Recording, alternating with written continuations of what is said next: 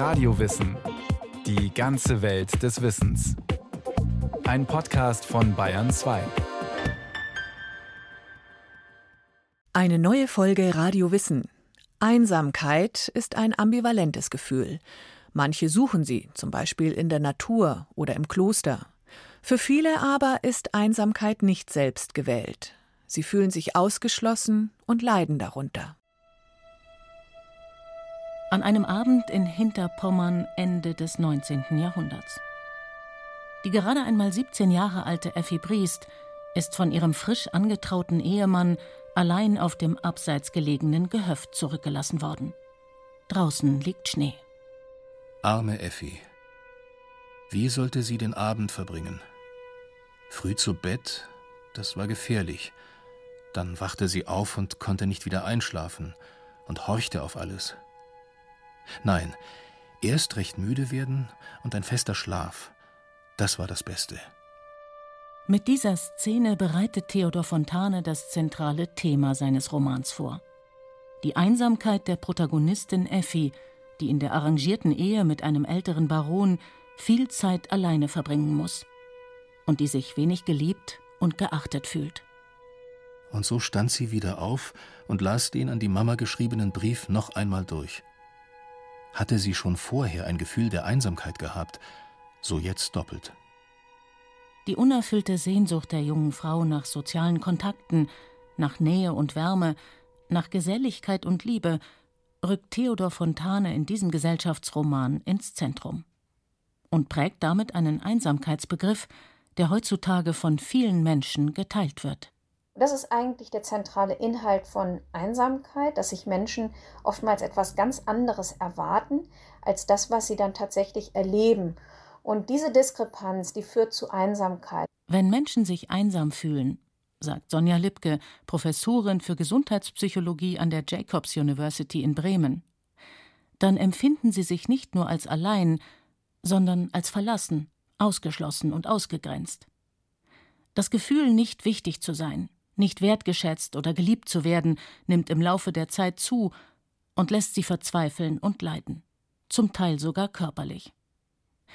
Dabei gibt es keine objektivierbaren Kriterien, die benannt werden könnten, um zu erklären, warum sich Menschen einsam fühlen. Denn einsam sind nicht unbedingt nur diejenigen, die wenig soziale Kontakte haben, betont Jakob Simmank, Mediziner und Journalist, der ein Buch über Einsamkeit geschrieben hat. Es gibt Situationen, in denen wir alleine sind und nicht einsam und es gibt Situationen, in denen wir alleine sind und einsam und es gibt sogar Situationen, in denen wir in Gesellschaft sind und einsam, nämlich uns eigentlich nicht zugehörig fühlen zu den Menschen, die um uns herum sind, keine Beziehung zu denen aufbauen können und von daher glaube ich, muss man Alleinsein und Einsamkeit erstmal voneinander trennen, wenn man sich den beiden Phänomenen oder vor allem dem Phänomen der Einsamkeit nähern will. Alleinsein ist im Gegensatz zur Einsamkeit häufig selbstgewählt. Menschen wollen alleine leben, um frei und selbstbestimmt zu sein, haben gescheiterte Liebesbeziehungen hinter sich und wollen keine Kompromisse mehr machen. Oder aber es hat sich durch Umzüge und berufliche Wechsel einfach so ergeben, dass sie alleine sind. Heute leben Singles in über 40 Prozent der deutschen Haushalte. Aber auch in dieser Lebensform schleicht sich immer mal wieder das Gefühl ein, nicht nur frei, sondern Mutterseelen allein zu sein und einsam. Wie sehr Einsamkeit zu einem Stressfaktor werden kann, hat auch die Corona-Pandemie gezeigt. Die unterschiedlichen Maßnahmen der Kontaktbeschränkung haben dazu geführt, dass sich das Einsamkeitsempfinden vieler Menschen deutlich verstärkt hat. Sonja Lipke hat untersucht, wer davon besonders betroffen ist. Bei den Jüngeren sehen wir, dass sich fast jeder Zehnte täglich einsam fühlt. Und bei den Jüngeren, also den unter 30-Jährigen, sind das dann nochmal jeder Vierte, der mehrfach pro Woche sich einsam fühlt. Und dann zusätzlich nochmal einer von drei, der oder die sagt einmal pro Woche. Und damit sind es nur 38 Prozent, die selten oder nie angeben, sich einsam zu fühlen. Und das ist der kleinste Anteil über alle Altersgruppen. Das heißt, Rund zwei Drittel aller jungen Menschen in Deutschland fühlen sich häufig einsam. Und dieser Trend ist nicht auf die Corona-Pandemie beschränkt, so Sonja Lipke. Seit sie zu dem Thema forscht, beobachtet sie, dass sich vor allem die unter 30-Jährigen besonders häufig einsam fühlen.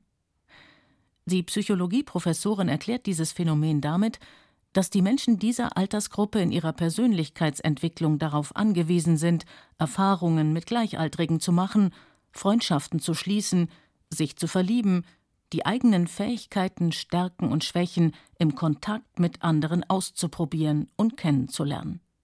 Das ist spannend, aber auch verunsichernd. Während ältere Menschen häufig sicherer gebunden sind, weil sie in festen Beziehungen leben. Ob aber tatsächlich dauerhaft immer mehr Menschen einsam sind, ob es sich bei diesem Gefühl sogar um eine Art Volkskrankheit handelt, wie manche warnen, das lässt sich noch nicht sagen. Denn das Thema wird erst seit wenigen Jahren in größeren Forschungsprojekten untersucht. Ich denke, was hier auch ein wichtiger Faktor ist, dass es auch immer darauf ankommt, wie man nach Einsamkeit fragt. Einsamkeit und einsam, wie die beiden Begriffe, das sind stigmatisierte Begriffe, denke ich. Jedem von uns fällt es schwer, wenn er sich einsam fühlt, das quasi einer anderen Person auch mitzuteilen. Und da beginnt dann auch quasi die Selbststigmatisierung. Und diese Stigmatisierung bedeutet für die Forschung, direkte Fragen nach dem Gefühl von Einsamkeit führen dazu, dass sich kaum jemand als einsam beschreibt. In Studien dagegen, die nach der Zufriedenheit mit dem sozialen Umfeld fragen, also nur indirekt nach Einsamkeit, ist der Anteil derjenigen, die sich als einsam beschreiben, weitaus höher. Das erklärt, warum die Ergebnisse von Studien so unterschiedlich sind. In den USA sind angeblich zwei Drittel der Menschen einsam, während es in Deutschland rund zehn Prozent sind. Unabhängig von diesen Zahlen steht fest, das Einsamkeitsempfinden ist ein subjektives Gefühl, so Dr. Tobias Krieger, Psychologe an der Universität Bern. Das heißt, jeder und jede empfindet sich unter anderen Umständen als einsam. Wie viele Beziehungen brauche ich, um mich quasi wohlzufühlen? Wie tief müssen diese Beziehungen sein und was für eine Qualität müssen sie haben, damit ich mich quasi wohlfühle in der Beziehung. Und sobald das dann quasi nicht mehr gegeben ist, entsteht das Gefühl der Einsamkeit. Tobias Krieger forscht seit Jahren zum Phänomen der Einsamkeit und hat herausgefunden, dass das Einsamkeitsgefühl sich häufig dann einstellt, wenn Menschen unzufrieden sind mit ihrem Leben, vor allem mit ihren sozialen Beziehungen, wenn Ehepartner andere Interessen haben beispielsweise und kaum noch zu Hause sind, wenn die beste Freundin plötzlich keine Zeit mehr hat, wenn alle Freunde am Wochenende unterwegs sind oder die Arbeitskolleginnen keine Lust haben, nach Feierabend noch gemeinsam auszugehen. Allgemeiner formuliert, werden soziale Erwartungen enttäuscht, stellt sich ein Gefühl der Frustration ein. Und das kann so stark werden, dass eine Person sich zurückgewiesen und einsam fühlt. Und zwar persönlich, auf ganzer Linie, von allen Menschen. Dabei gibt es Situationen im Leben, in denen sich fast alle Menschen einsam fühlen, beispielsweise nach einem Umzug in eine neue Stadt. Ohne neue Freunde können sich die Sonntage sehr lang und einsam anfühlen. Auch ein Schulwechsel oder Arbeitslosigkeit sind sehr häufig mit dem Gefühl der Einsamkeit verknüpft. Besonders stark erleben wir uns als einsam nach dem Tod eines geliebten Menschen. Nicht nur der Verlust, der uns allein zurücklässt, schmerzt, sondern auch das Empfinden, in dieser tiefen Trauer und Verzweiflung verlassen zu sein, weil das Leben aller anderen Menschen davon nicht berührt ist. Das Leben der anderen geht weiter, nur man selbst scheint nicht mehr dazuzugehören, irgendwie herausgefallen zu sein. Dieses Gefühl nennen Psychologen und Therapeutinnen situative Einsamkeit. So hart es ist, diese Einsamkeit gehört zum Leben und seinen Umbrüchen dazu genauso wie die Gefühle von Trauer oder Liebe. Und sie ist sogar wichtig für uns, betont Sonja Lipke. Einsamkeit hat eine Funktion und das muss man sich auch immer wieder in Erinnerung rufen. Menschen, die einsam sind, erleben das so, damit sie wieder auf die Suche nach neuen Beziehungen gehen oder eben bestehende Beziehungen verbessern. Und leider ist es so, dass viele Menschen damit Schwierigkeiten haben, die eben unter der Einsamkeit leiden. Und das ist wie so ein Teufelskreis. Die Psychologieprofessorin vermutet, dass sich das Gefühl der Einsamkeit evolutionär herausgebildet hat, weil in der Frühzeit menschliches Überleben nur in der Gruppe möglich war. Ob diese Erklärung zutrifft oder nicht. In sozialer Verbundenheit leben zu wollen, gehört zum Menschsein dazu. Der griechische Philosoph Aristoteles hat bereits vor über 2000 Jahren den Menschen als Zoon Politikon bezeichnet, also als ein soziales Wesen. Insofern kann das Gefühl von Einsamkeit nicht nur als menschliche Konstante bezeichnet werden, sondern auch als Kehrseite unserer Sehnsucht nach Vertrautheit, Nähe und Zusammenhalt. Zu einem problematischen und quälenden Gefühl wird das Einsamkeitsempfinden erst dann, wenn es nicht auf einzelne Situationen beschränkt bleibt, betont Tobias Krieger. Und davon abzugrenzen ist dann eben auch der Begriff der chronischen Einsamkeit oder die sich dann dadurch quasi wie auszeichnet, dass eben dieses aversive, unangenehme Gefühl und dieses unbefriedigte Bedürfnis nach sozialen Beziehungen über eine längere Zeit, das heißt dann mehrere Monate oder gar Jahre bestehen bleibt und dass dieser Zustand dann eben auch, und das ist vielleicht eben auch wichtig, als unkontrollierbar wahrgenommen wird. Unkontrollierbar bedeutet dann, sich hilflos zu fühlen, die unbefriedigende oder traurige Situation zu verändern. Ausgeliefert zu sein, einfach aushalten zu müssen, dass sich scheinbar niemand für einen interessiert. Oder dass man sich ein Stück weit wie gefangen fühlt in diesem Gefühl und dass es hier vielleicht eben an Möglichkeiten in der Situation, also das heißt in der äußeren Situation an Möglichkeiten fehlt, eben Beziehungen aufzubauen. Oder dass man eben vielleicht dann mehr in der Person drin, dass man sich das quasi nicht zutraut, Beziehungen aufzubauen. Oder vielleicht eben auch ein, ein, sehr schlechtes Selbstbild von sich selbst hat, im Stile von, dass man das Gefühl hat, man ist es vielleicht gar nicht wert, dass quasi andere Leute sich für einen interessieren und mit einem Beziehungen eingehen möchten. Häufig entsteht dann ein regelrechter Teufelskreis. Ich fühle mich einsam, ich meide andere Menschen, ich erwarte, dass sie sich nicht für mich interessieren, bin passiv und abweisend und verhindere damit Treffen, Verabredungen und freundschaftliche Kontakte.